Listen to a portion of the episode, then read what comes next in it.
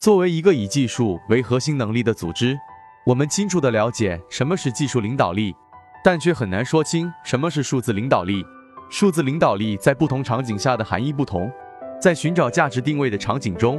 数字领导力体现在对消费者市场的洞察，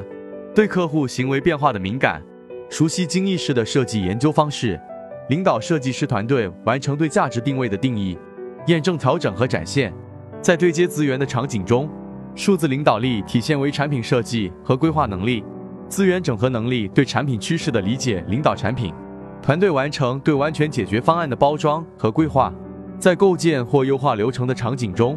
数字领导力体现在对行业背景下标准流程的理解，对企业技术架构中业务含义的理解，对行业现存解决方案的深入了解，领导研发团队完成新数字平台的设计和实施。在商业平台化的场景中，数字领导力则需要互联网领域广泛的人脉，对最新互联网融资或并购案例的敏感，对价值洼地的敏感，平台化的战略思考能力。领导数字生态系统的战略规划和实施，欢迎点赞、评论、转发、